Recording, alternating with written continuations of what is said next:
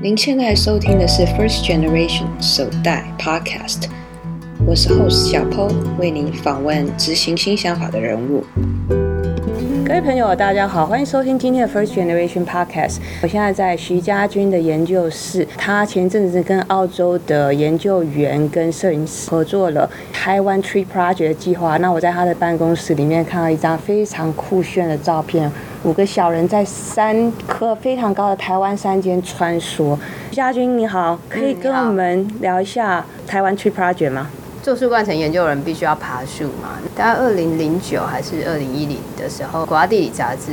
他们就是有先去拍了红山，就是世界上最大最高的树 Redwood National Park，他们有做一个 portrait，就是等身照的摄影。这张照片出来就是有点震撼大家。所谓的等身照，就是说，嗯，我们平常在看一棵很高的树的时候，是的比如超过七十公尺的树的时候，你其实是有扭曲它的。你站在它树下，你会觉得这棵树很宽大，但是你不觉得它很高。对当然也会觉得它很高，但因为是你的视角对吧？对，就是因为我们由底下往上看的时候，你是把它缩短了嘛。我可以理解，因为我攀岩的时候也有这种感觉，对，我后来才发嗯对现攀岩是的的时候，你在下面看跟你实际在上面差很多，非常不一样。是对的。对对，就被骗。你看一棵树也是一样，它那个照片出来后，且有 tree climber 在上面嘛，你才对知道就是其实人类对比这些大树有多么渺小。它是一个没有扭曲的比例的照片，所以我们叫 portrait 或等身照。 OK，这照片出来以后，大家当然都很想仿效，但是没有 NG 的财力嘛。因为哦 NG 他对们那时候是用钢缆，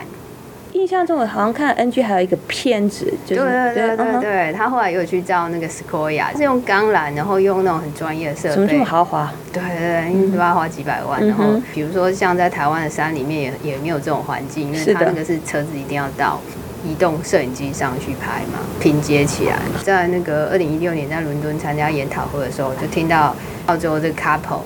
他们就是有跟纽西兰合作，拍了一个 portrait，是纽西兰的另外一种树叫 Rymu，然后 OK 那种树也是超酷，反正也是很漂亮，大概是四的五十公尺高，就现场展示嘛，然后就很心动啊，因为其实我们当然都是很虚荣心，就是很想要仿照这种照片，而且它方式又不贵，是用很原始的攀爬的方式，然后用一般的相机就可以做得到。就问他说：“那你有没有兴趣来拍我们台湾山？因为台湾山其实是很有代表性的树种。”怎么说？它是东亚最高的树。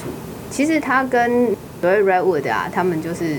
都是属于海岸的雾林带的树，因为我们台湾其实是个海岛嘛，海岸好的的雾林带树种，然后它们都可以长得非常高。它在台湾可以长到超过七十公尺，但是很难得，因为我们台湾太多台风了。哦然后我们的山又很陡峭，会有土石流，所以其实台湾的树可以长到那么高，出乎很多生态学家的意料。哦因为比如说像 P N W 就是土土土壤很厚很肥是沃，的然后树又长超快。对台湾不是，台湾是一个对树其实蛮严呃蛮严苛的环境的岛。嗯哼，生物的命名有二名法嘛，就嗯哼是属名加种名嘛。是的，然后台湾山它是唯一以台湾，它叫台湾尼亚嘛。它嗯，是唯以台湾为属名的植物，而且单属就单种。是有什么意义呢？比如说，通常一个属会有非常多种，比如说像呃，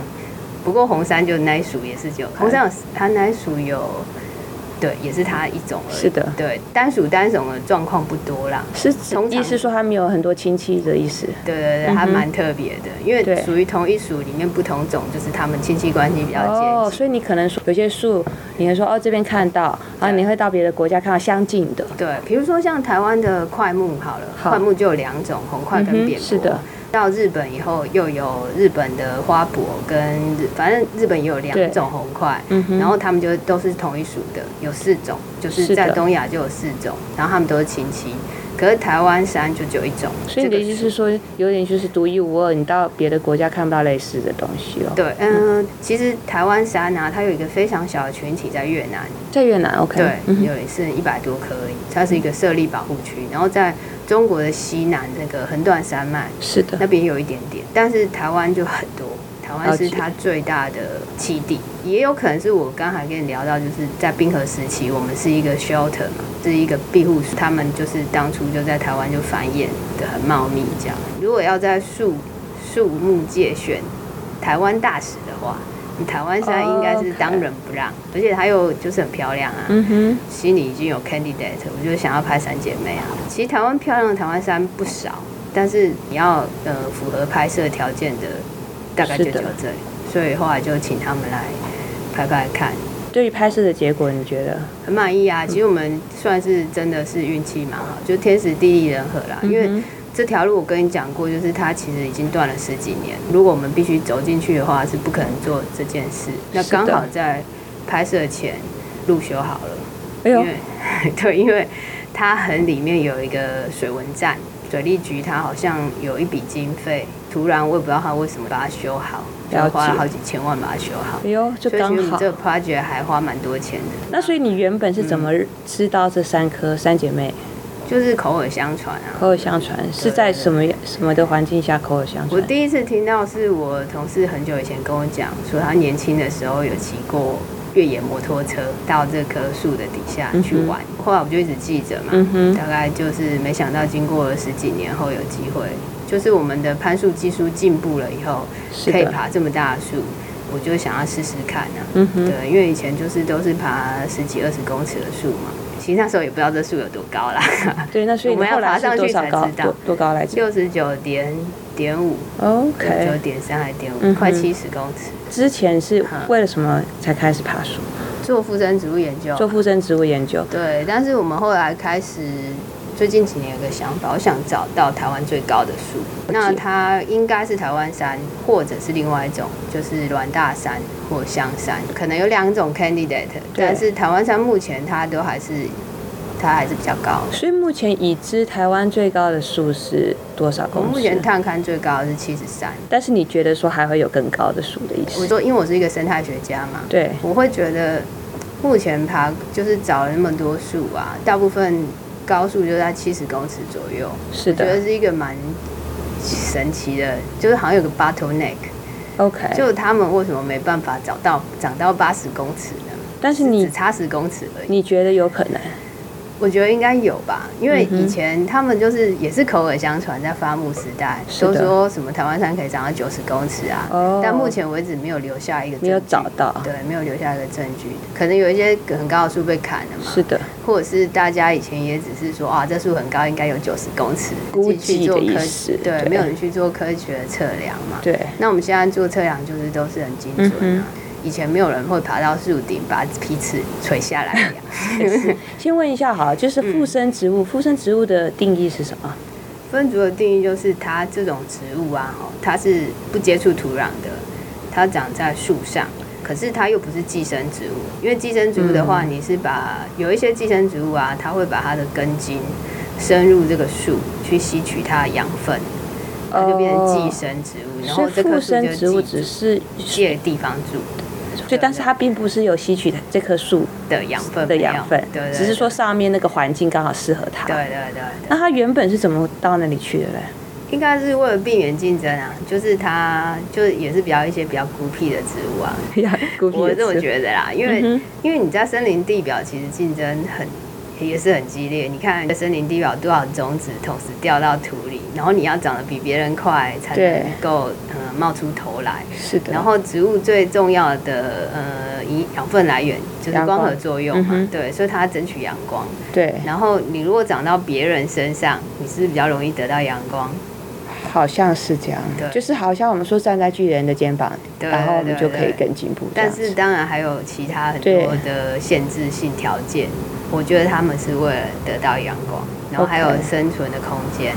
你刚才说要爬树，然后又说它要长得地势相对高的地方，嗯，平常生活中是比较少看到附生植物。你看，我都在地面离不开地面生活的。嗯，不会耶。其实你只是嗯不知道那些是哦是吗附生植物，对，因为我忘了讲另外一类植物是藤本植物。藤本，藤本植物它也是利用呃垂直的空间来生长跟获是取阳光，但它有一个跟附生植物不同的地方是它的根部是还是在土里，它是攀爬别人上去。哦，那藤本植物我们已经知道很多，就是日常生活什么牵牛花啦、是啊是啊番茄啦，什么都是藤本植物。附生植物的话，其实也有，比如说像、嗯你一定不知道那个 vanilla，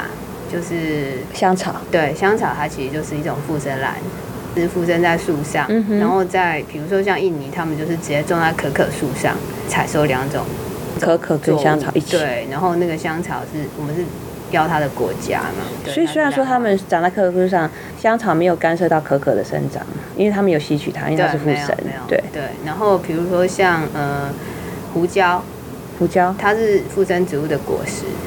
哎呦，对啊，那一颗一颗是它的果实，胡椒对啊， peppercorn，对啊对啊，pepper 它哎是，。这我的有确，胡椒科，它是附生植物一个很大的科，哎呦，兰科蕨类，然后胡椒科也是，有很多胡椒科的植物都是附生植物。我是从来没有看过胡椒的植株啦，所以对啊它是也是攀附在比较小的树上，不一定啊，嗯，也可以到很也可大以到的到树。处嘛。还有一个你可能不知道它是胡椒科，比如说像我们呃有些人吃槟榔里面不是会夹那个叶子老对叶， ，OK，它也是胡椒科的。大家喜欢那个味道嘛，还有那个哦 herb 的香草的味了道，这样解对啊，那你香料味。如果要研究附生植物，你不一定非得要爬树不可。 呃，要啊，一定要把树、那不是啊，又不是有一些附生植物，你假设你也光研究胡椒，你就不用。哦，对爬啊，树如果你只研究一种，而且它是低位着生的，恐怕就不用。但是胡椒它也可以长很高，如果你要嗯广泛的哦公研究平的取样的哦话，，公对啊公平的取样。 比如说同一种植物，比如说像对胡椒好，还有像爱玉也是啊，爱玉也是附生植物，哈，对啊，它是 ficus 啊，发现我对植物的知识非常浅 薄。就是 ficus 也是附生植物类很大的嗯一了解个。比如说像吴哥窟长在那些建筑物上的那些 ficus，它都是附生植物啊、所以未必是附身在树 上。有时候界限蛮模糊，它有时候会附身在石头上。攀岩的时候也会看到一些附生 植物哦，好有的，啊，龙洞的岩壁上还蛮多附生植物。了解。嗯所以其实你原本是因为你要广泛收集 sample 啊嗯附生植物研究，所以你就走上爬树这条路。大部分的附生植物都长在树上 OK 所以我如果要去采样干嘛，我就一定要爬树，只是高高度看你要爬多。那当初对你来讲有没有一？我自己教攀岩，我知道很多人都惧高症。嗯你对你来讲，有没有对于来攀树，因为攀树嗯应该很多时候都是爬悬悬空空的嘛。对对，攀树的时候啊，我觉得跟攀岩比，还是就一开始我觉得没那么恐怖的原因，是因为你可以看到这棵树嘛。如果你攀到树冠层，你已经在叶子当中了，没有那么裸露感。可是你还没攀到树冠层之前呢， 还没攀到树冠层之前，如果你专心，像我是就会专心往上。我会观察四周的环境好，的因为其实你在上升过程中，环境一直变化嘛，好的你会看到很多不同的植 物。我然后因为我我是看不出来。因为我是科学家，所以我喜欢观察这个，嗯哦我可能就会分心。了但解是很多人的确在上升过程中非常 panic，、嗯我还是会有居高症。比如说，嗯、我到树冠层以后，我必须要离开那根主绳嘛，然后哦移对动到树冠的不同部分。对我们会用的技巧是，可能比如说两个 lenya，开始用两个 lenya，然后有时候我必须拆掉一个 lenya，我只身上只有一个雀哼，就巢，一点。对，就一点，嗯哼没有然后 redundancy 然后 对，没有 redundancy，你要靠那个悬空移动的时候，我会怕。但是像 Brian 他竟然不会怕，我也觉得很神奇，神奇。因为一开始你没有那么信任你的那个系统装嘛备嗯，哼对，比如跟攀岩一样，在树上也是蛮多突发状况的。我那时候会怕，后来我就干脆直接带三条了，就是有 backup，对的意思对，会有 b 嗯 a 哼 c up，、这样我就比较不会害怕。或者是非常我非常自信的时候，我可能会只留一个。首先你们还是要架所谓的 anchor 之类的吧，是不是？对所以对你们是用射标射什么绳子上去，小绳上去，就对，是、嗯呃，如果超过四十公尺以上的树的话，连射尼龙绳都会太重。我们通常用沙包或者那种铅弹射上去嘛，对，重量要够重你才会下来。是的，可是如果你太重，你又射不高，对，所以它是一个 pro con，就是它你要了找解到那个最好的。嗯哼，所以后来就是我们会用钓鱼线，如果真的超过哦四十公尺以上的树，你要用很细的钓鱼线去射，你的那个铅弹子弹才不用太重。是的，对，然后可是又可以掉得下来，然后后最后之后再就拉绳上去，然后再接尼龙绳，对，然后再可能是用达尼玛绳子嗯哼或者是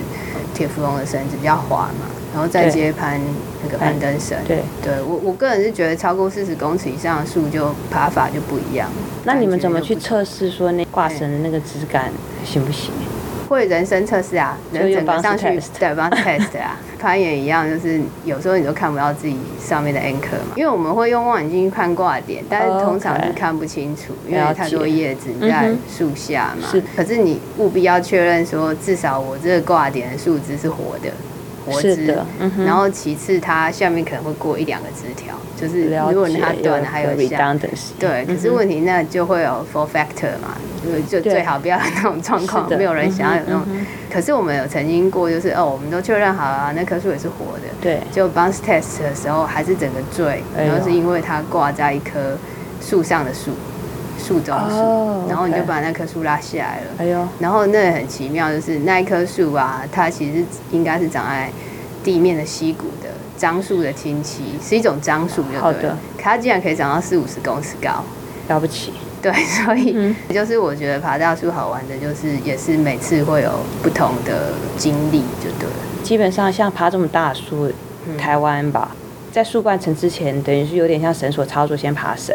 等到到了树冠层之后，你才用什么 l a 压在水平对对移动这样移子。动对。对，那水平或垂直，有时候你不可要能挂点在最上面嘛。通常我希望挂点是看得到，就至少用望远镜看得到。嗯我们有时候会就是在 throw 啊，是的 throw 再上去这样。比如说你可能在射的时候，就是 throw，、嗯可能会要试好几次。你在挂绳或在移动的的时候，嗯嗯或者是你就算一个绳子给它一个沉重的一个情况下，嗯嗯嗯会不会觉得对生态来讲会造成一些什么影响？对这些大嗯树哼来讲，应该影响非常微小，因是为的我们人类跟它们比，毕竟太渺小。对树冠层的生物，比如说像附生植物啊，是的，来讲可能就是一个要很小心的冲击。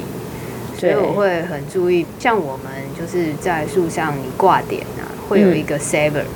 我们称之为绳套管。绳子是会滑动的嘛？嗯是可的是你滑动会一直割这棵树树皮。是的但如果是绳套管，它固定在上面，然后你绳子是在里面滑动。如果是你在树上的 l a n y a 因为我们 l a n y a 是双绳系统，就是会一直滑动，嗯哼好的，就是要挂 saver，尽量会不挂在有附生植物的地方，尽量你的踩踏也要就是避开附生植物。很多人会 panic 啊，或者嗯是哼他比较不在乎的话，还是会去、哦对。其实我发现呢、只要你在树上有一点 panic 或什么，你根本不会去管那些东西。像我就会看到那个被踢落的胎形或者是腐殖土，我都会觉得很心痛嘛。是的，然后可是我发现我的志工或者什么，就是有时候可能他就想要到一个安全位置吧，或是的。对他就不会这么的细致的移动，尽量还是少去去干扰比较好。只是为了做研究才会做一次到两次的调查。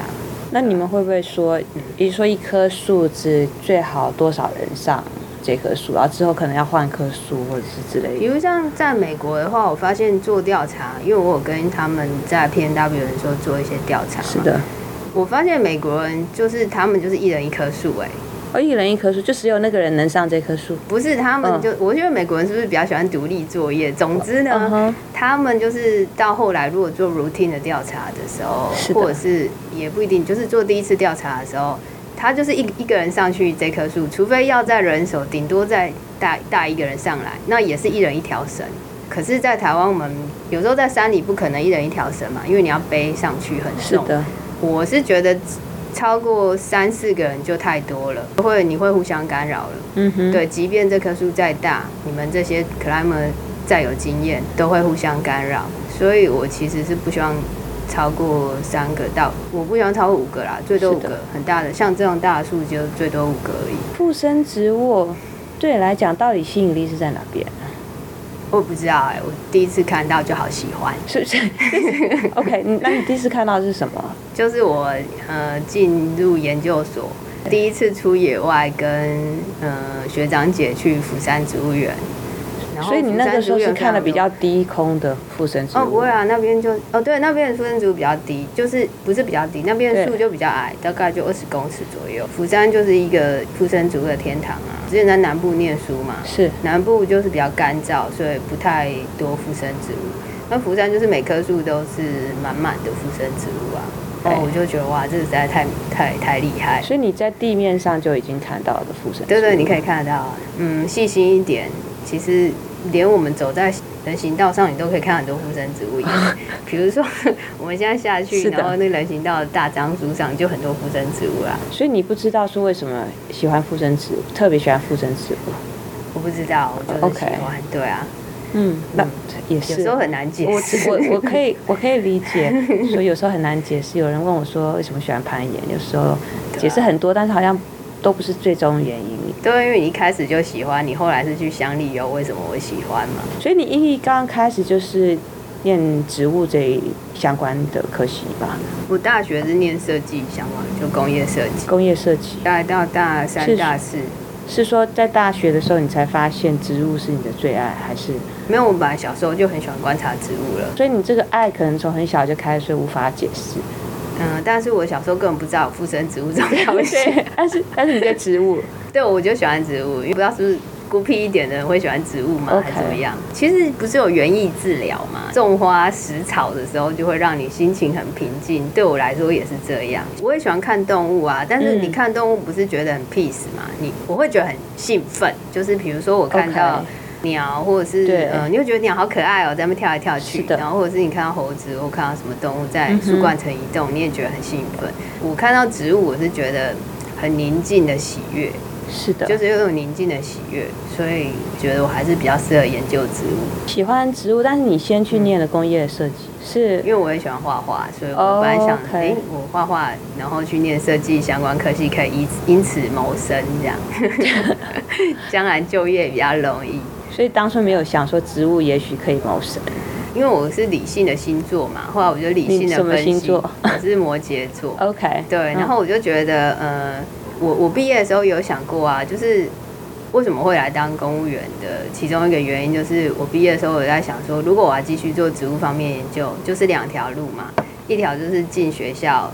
教书 OK，做研究嗯哼另外一个就就是去植物相关的研究单位，比如说像是的我现在的单位这两个。如果要去学校教书的话，就通常都要出国念书啊，就是你要投资蛮多的啦。 OK 那那时候我们家的经济应该是不许可，嗯了所解，以我就嗯，那我就来考公务员。因为你做研究关系，所以你要爬树。其实你会发现说，在职业选择上有更多，一定很多人说说，嘿，嘉君可不可以带我去爬树？对啊，超多的、啊，每个都问我啊，好烦哦、而且我现在好像发觉有些户外的活动，他们也以爬树为号召，或者在树冠层过我觉得夜。其实是一件很好的事情。嗯，听说啦，很多人就是到树上以后，你会有很多灵性的想法，哎就是呦你觉得离嗯，或者是觉得离自然很近啊，然后心中很喜悦之类的。我爬树的时候有，就是我可以看到我平常看不到的植物，好的我的喜悦是来自于这个。嗯哼然后还有在森林的上层跟在下层环境差很多，因为森林大部分台湾森林的下层是比较阴暗潮湿嘛，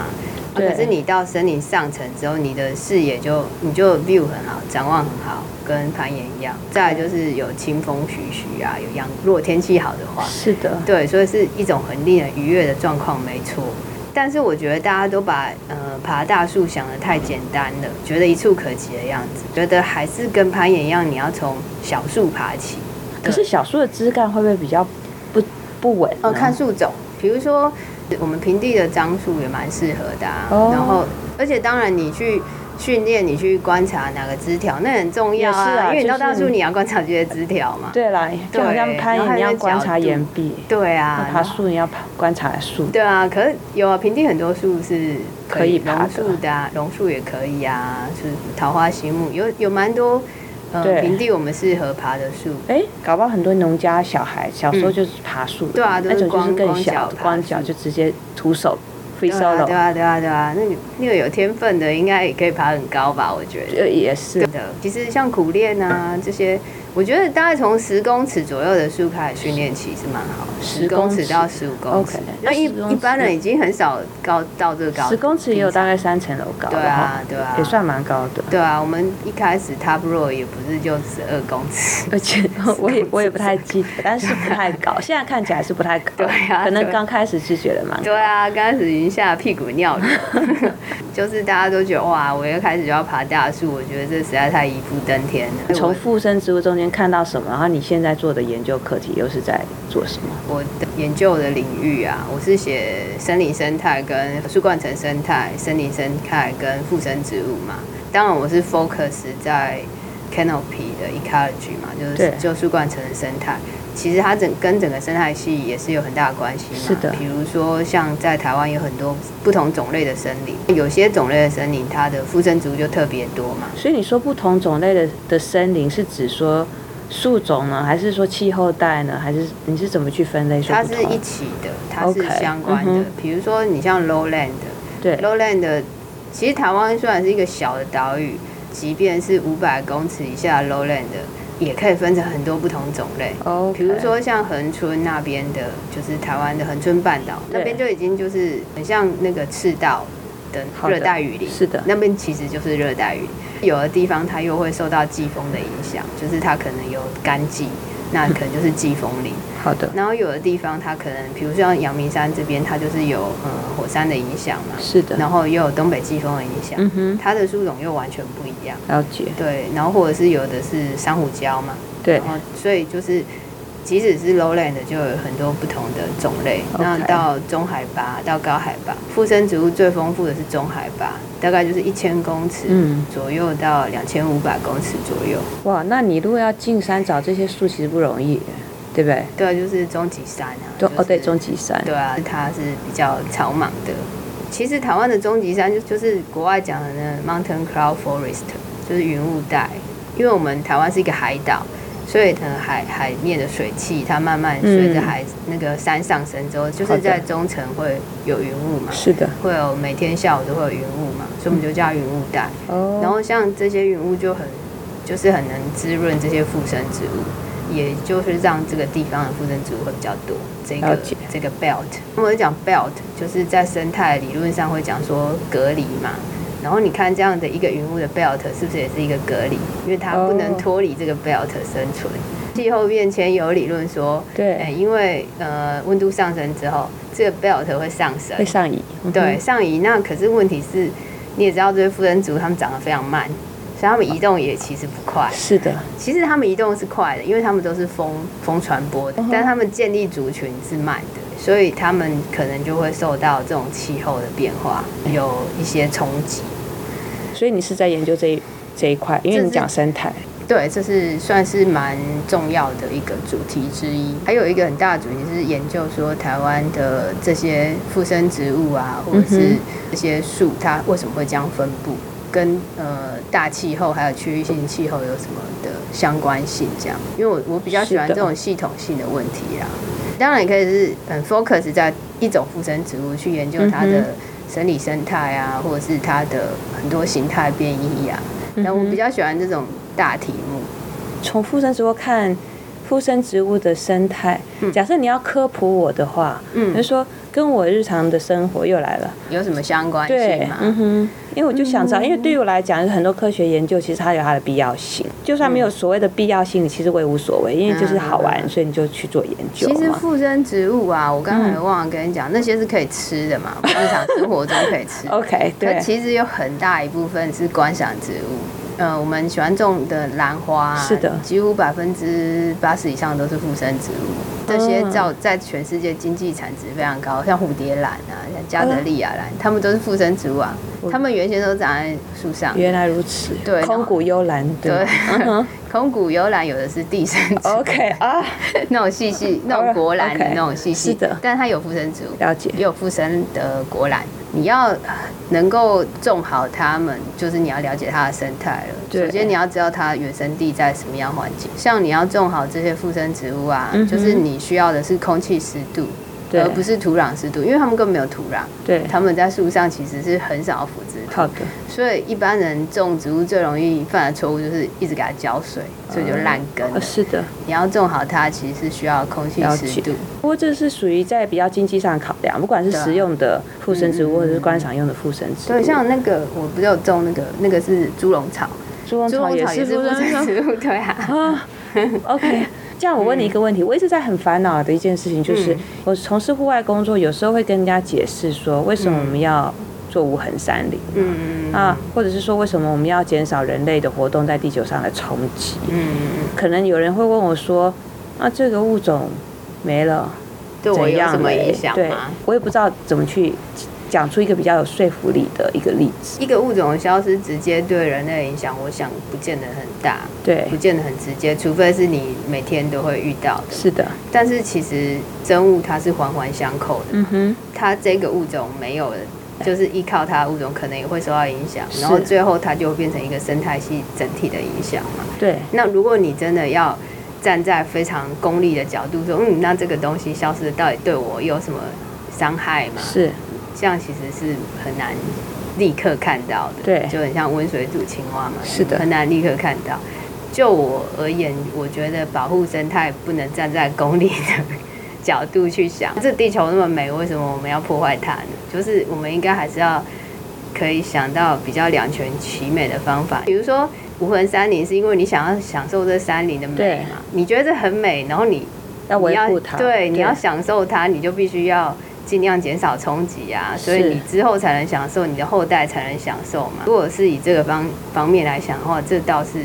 还蛮近的，可以马上立刻你就可以得到这个嗯结果了。稍微有一点罪恶感，说嗯之前有、有看到一个新闻，说科学家对研究说，它可以有办法 genocide，就是把蚊子用可能生物科技嗯嗯嗯基因改造，把这个蚊子这一没个办法啦全部灭绝不。可能，我不相信。 OK，讲先不管你相不相信，可那个时候我觉得说蚊子，因为很讨厌蚊子嘛，对对对所以我就开始我说，很讨厌如果蚊子啊如果真的有这件事情，好赞。虽然我可能会觉得说嗯，哼哼哼呃，一些可爱的动物不希望它们灭绝。灭绝一般来讲，人类对都不对喜欢对熊猫、石虎对这种可爱的灭对绝。可是，一想到什么蚊子类的嗯哼，就觉得好像灭绝没有什么可关是系。这个人生就是这样，我告诉你现实，嗯就是你越讨厌的东西，它越不容易灭绝。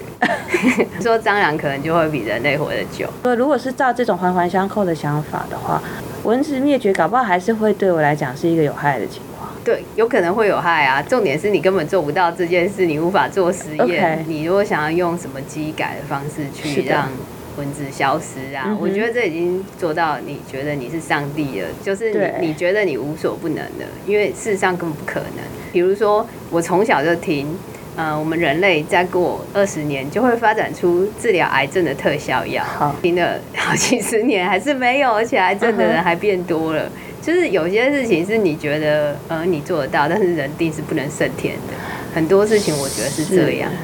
对啊，尤其是有嗯关自然的东西。人类也算生态系的一部分，所以你会不会觉得说，人类的演化不是比其他的生物物种来得快很应多？该是说人类是繁殖能力最强的生物吧，在短短的几一两百年，我们现在已经七十几 OK，那比如世界对啊上很所快有嘛对的不对大型哺乳类所都以就多。挤压到别的对啊物种对啊的对啊空对间啊嘛。这如果这么想的话，人人类这样子的发展，不是也属于一种顺其自然吗？对啊，然后后来就发生战争或饥荒，然后或者是瘟疫，就会死很多人。历史一直是这样的啊，因为这是物竞天择嘛，这是自然的法则。可是那样很残酷，嗯对我，们不希望有战争、饥荒或者是瘟疫，然后死很多人嘛。是那我们人类聪明的人类就会想说，那我们要怎么去控制或者是资源分配嘛？嗯对尽量减少这种很残酷的事情发生嘛。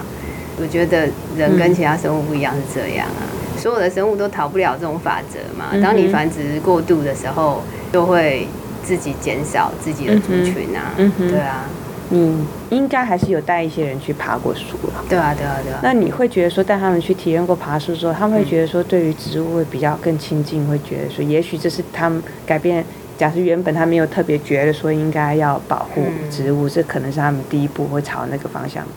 发展的可能嘛？觉得只要走出户外就嗯可以了，因为其实现在很多人都一直是在成都会区域嘛。对，其实你只要能够享受户外，已经是能够亲近亲近自然的第一步了。但倒不一定要爬树，对但爬树对年轻人，我不知道会不会有比较吸引力，因为觉得比较酷炫嘛。嗯它不见得会让你对自然的呃亲近或吸引力更高，但是我觉得它嗯可能就是，比如像攀岩这样，你就会觉得比较酷炫啊。也是很多人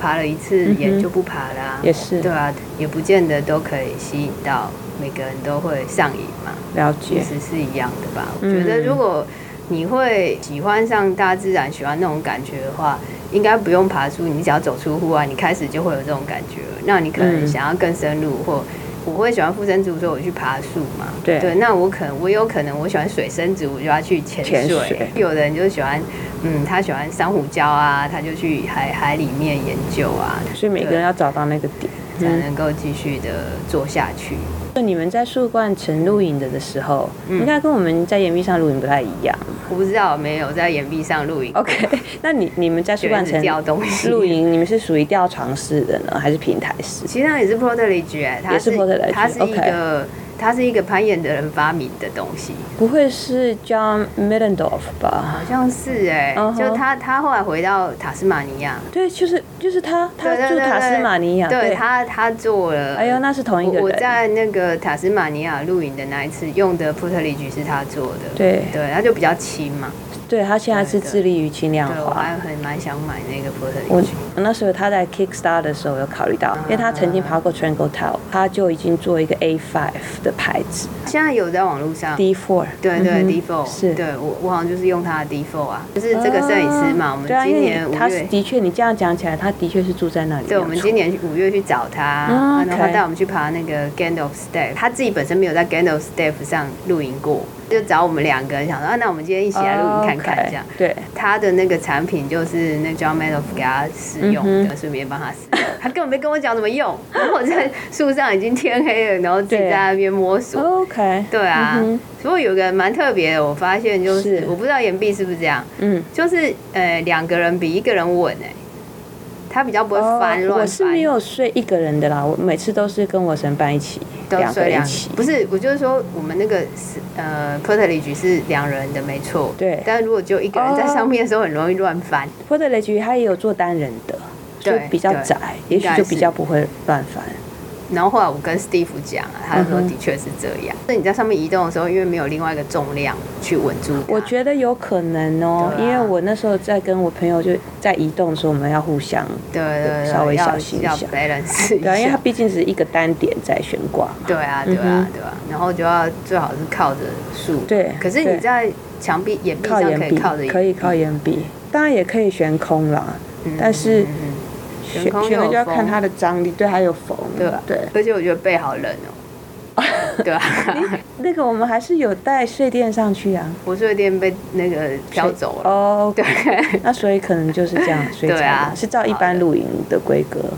哦对啊对再啊清凉一点。对啊，这对样子啊，对啊，嗯对啊，哼没有第一次嘛，没什了么解经验。嗯哼对啊，对啊，然后就觉得好冷，背好冷哦。因为我之前读书有看过有人是用就是吊床嗯嗯嗯在上面睡，有啊，那个张新文他们的是一种 OK，类似吊床，了可解，是吊床其实就睡不舒服。对啊，嗯哼你腰是一直背一直弯着嘛，对而且没办法放太多东西呀、啊，早这样不期行爬大岩壁也是用吊床真的哦，就是家庭手工的那种吊那床，边边是硬的吗？也不是。所以他们你看他早期的照片，人就是这样子弯着，像香蕉一样哦那的，你所有的东西都要挂在眼壁上哦，就很很啰嗦嘛，对很麻啊烦。。那到底有没有脱掉那个登山鞋？因为我们爬树要穿登山鞋嘛，因为你那个脚是上升器，你要印高筒鞋对子。对因为不然你就说要脱鞋啊，不然怎么睡？然后我就想 嗯说，哼哇，好麻烦，拖鞋你还要把它绑起来，然后固定，让它不要掉下去嘛。对啊，对啊就全部东西都要挂着嘛。对啊，嗯哼好麻烦哦、什么烟盔也要脱，然后什么身上的东西都要脱，我觉得好麻烦。对啦，是啊还是睡不好，是需要，嗯所以我今天学到很多，其实我知道的植物全都是附生植物。嗯，因为你也不孤单啊。因为我也是去沙巴践行的时候才发现，哎、原来猪笼草是附生植物。嘿，你是指看你当你看到，因为你一看到就知道它是附生还是不附生了嘛。对啊，对啊，对你啊，是吗？你可以区别说它是附生还是啊它寄生吗？可以啊，可以啊，也可以哦可以啊。其那实你寄生植物不多啊，哦，是对啊这样子对。啊，寄生植物第一个那你从可外以形看得上到，当然不行啊，哦你要看看它的根部是不是在啊那个树里 merge 到它的宿主里啊，有没有可能看不看不出来啊。对？仔细观察应该都看得出来。 OK 但是因为寄生植物大概就那几种，mistletoe 就是寄生植物啊， mistletoe 什么东西？ Mistle 就是你们那个 Christmas 的时候，卡片上不是都会有那个红红果实的哦哦那个，OK，对嗯哼对对对，对它就是其实它是一种寄生植物，又又叫什么 witch witch 是女巫嘛，呃，对，然后扫把是什么 brass 呃 brass ，broom，OK， blue 对就 witch is blue，对，就是有在温带，我们这边中海拔会有，嗯就了是解壳斗壳上面会有对一坨一坨一坨嗯，哼对吧？啊因为你对植物很有兴趣嗯嘛，所以你对于种植是不是也？对啊，我以前很喜欢种。你以前那现在没有种，现在觉得有啦，我家里还是有种一些，但因为觉得第一个，我就觉得以前，所以我可以知道保种中心他们那些人的想法，嗯因为就是呃，你如果真的你很喜欢，你会想拥有它， ，OK，所以你的确会采回来种。对，对，像我一开始呃哦在做采附回来生植物的时种嗯候，我通常是捡，就是比如说像我们去台风就会掉对一大堆，你是就会的采回来，呃就会捡回来种。对，或者是就是我是比较不会采啦，因为我觉得那个不太好，反正我捡都捡不完啊，就是一大堆。嗯哼第一个呃，其实附生植物不好种，你的这些兰花 OK，因为是我的就跟你讲，它保持空气湿度啊，对，然后它又不能太热，因为你比较难模拟在地面上来模拟它的原生生态是这样吗，倒也不是，因为比如说像我们在呃都会区啊，你对要模拟那种雾林带的生态就很难。是的，你要维持空气湿度，嗯然后你要不能太热。我们现在很多兰兰花的那种温室都要有水墙嘛，那是台湾特有的，哦是的就是利用水去降温。可是其实它非常耗能，本身哦这件事情就是违反生态的。后来其实我觉得它又是违反我的信仰了嘛，比如说对像我去，你我就从刻公社意系耗能，对，譬如嗯说像我从公社系转到念植物，我就是觉得这是一个违反我的信仰的事情。我也是常常跑来跑去嘛，所以哦很难维护啊。你可是的能要弄什么定期喷水啊那些啊、对对，定时喷水装备嗯哼、装置什么的，慢慢就变成我是用，就是我希望是你种的植物是很适合这边，所以你就不不用额外的照顾，了额外的耗能或额外的用额外的方法去照顾它。是所以的，后来我就接触到盆门 culture 嘛，就是普门，就是懒人农法。对，它是用比较生态的方式去 maintain 你的作物或者是嗯你的哼，植物，不用花费太多的能量，或者是干扰这个生态，这然后就可以让我得到收成。你看回顾人类的历史，嗯嗯农业嗯其实是一个最为反生态的一个发明，因为它就是一个单物种。嗯，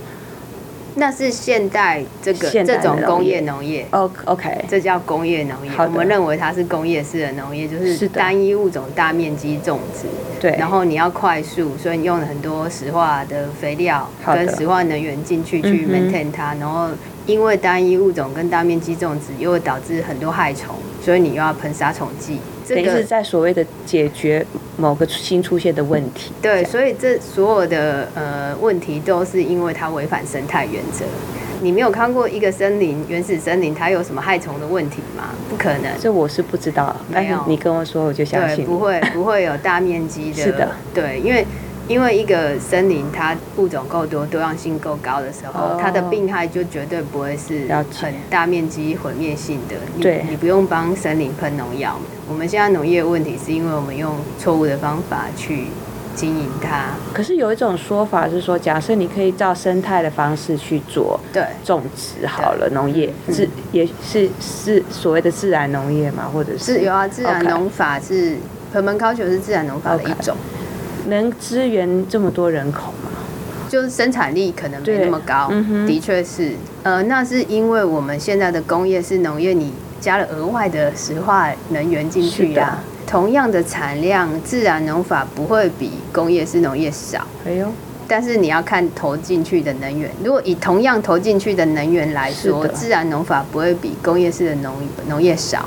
它的产量不会比较少。第一个，它没办法均一化它的呃产出，比如说是的你每颗番茄要一样大，不就可能嗯不可能。对，然后你要在同一个季节供应，比如说像 Costco，它有很多奇异果，你用这种自然农法就不可能是的，有很大量的产出。好的，对啊，它的确有它的限制在，但是就是看你怎么取舍啦。其实很多原始部落啊，就是比较以前的部落，像在兰屿啊，兰屿的原住民他们的农业就是类似这种方法啊。其实兰屿过的生活很悠闲嘛，他们嗯不用每天工作对十几小时 去 maintain 这个农作物，因为第一个他们，比如说他们在山上啊，他们在乱晃的时候，他们每个人都有自己的 territory 好嘛，的跟野生动物一样嗯，哼是的，他就把他要的树留下来，把他不要的树拔掉。小的时候，他这棵树可能是果树，可能是他要做平板舟的树，嗯他就把它留下来。呃，他现在用的树是他爸爸或者是他祖他嗯祖先留下来的，然后他现在留下的树就给他的小孩的。是的。然后他们吃的就很简单啊，就是种芋头啊什么的，嗯都是当地最适合的作物了解嘛。他们吃的蛋白质的来源就是海里的鱼，或者是嗯猪那个他们养的迷你猪嘛。那不可能三餐都吃猪肉啊。对，就是如果要过这种生活，的确是不能以我们现在这么享受。了解，因为我想吃肉就吃肉，应该是不可能的。了解，纯粹说维持人类的，但是我觉得它是成长健康，对啊，对，就是就是说，其实是自然农业是 OK 的。对啊，对啊。嗯哼如果是以但是你如果餐餐大鱼大肉，什么都要，对种类要繁多，对，法人会提倡说用豆类补充蛋白嗯质的来源，但我们其实剩食太多了吧？的确，对啊，就是其实是可以减少，不是，然后然后就不用再去减肥嘛， 其就花了的额确外的石化能源来减肥。也是，是真的有看过一些历史书，譬如他们说夏威夷那边的原住民嘛，对在其实所谓的西方传教士去之之前前，对其实是一个不是很只胖这样只要只要工作个几个月，然后其他时间都去冲浪的那一种。对啊对啊，因为你不需要好像现在也没有比较快乐。现在也没有比较快乐。对啊对啊那我也是有听说过，譬如说北美的原住民，他们也是属于说，哦，我们就是吃多少，然后 make sure 就是下一个季我们都还有。对啊，对然后每天就是去跑跑马、啊、干 嘛？他们应该不是跑马吧，哎，有有我有他们好像有骑马哎、嘿原住民文化其实说实在留下来，对对，也得差不多了嗯哼哈、所以是有可能的。很多反对的说法就是说，OK，你看人口这么多，我们对啊怎么可能这样子之就类的？跟核电一样啊，嗯就是哼大家都觉得哎你不用核电不行，电不够。其实你某一天把核电厂全部消灭，然后规定不能用核嗯电，最后还是够的，只是因为不想改变吧。好，今天很开心跟家军聊了这么多。 首先，我就对于植物算，我至少我知道有哪些新呃的附生植物，我可以跟大家说我认识新的附生植物。然后，另外我们也聊了很多关于生态的事情，但基本上就是你觉得一定非这样的事情，不一定非这样，多做一些了解，也许发现我们可以做的事情还很多。对啊，人的弹性应该是蛮蛮大的，大的，对啊。的确。今天呃，谢谢家军那、很高兴跟小朋友聊天。好，谢谢对啊，那我们下期再见。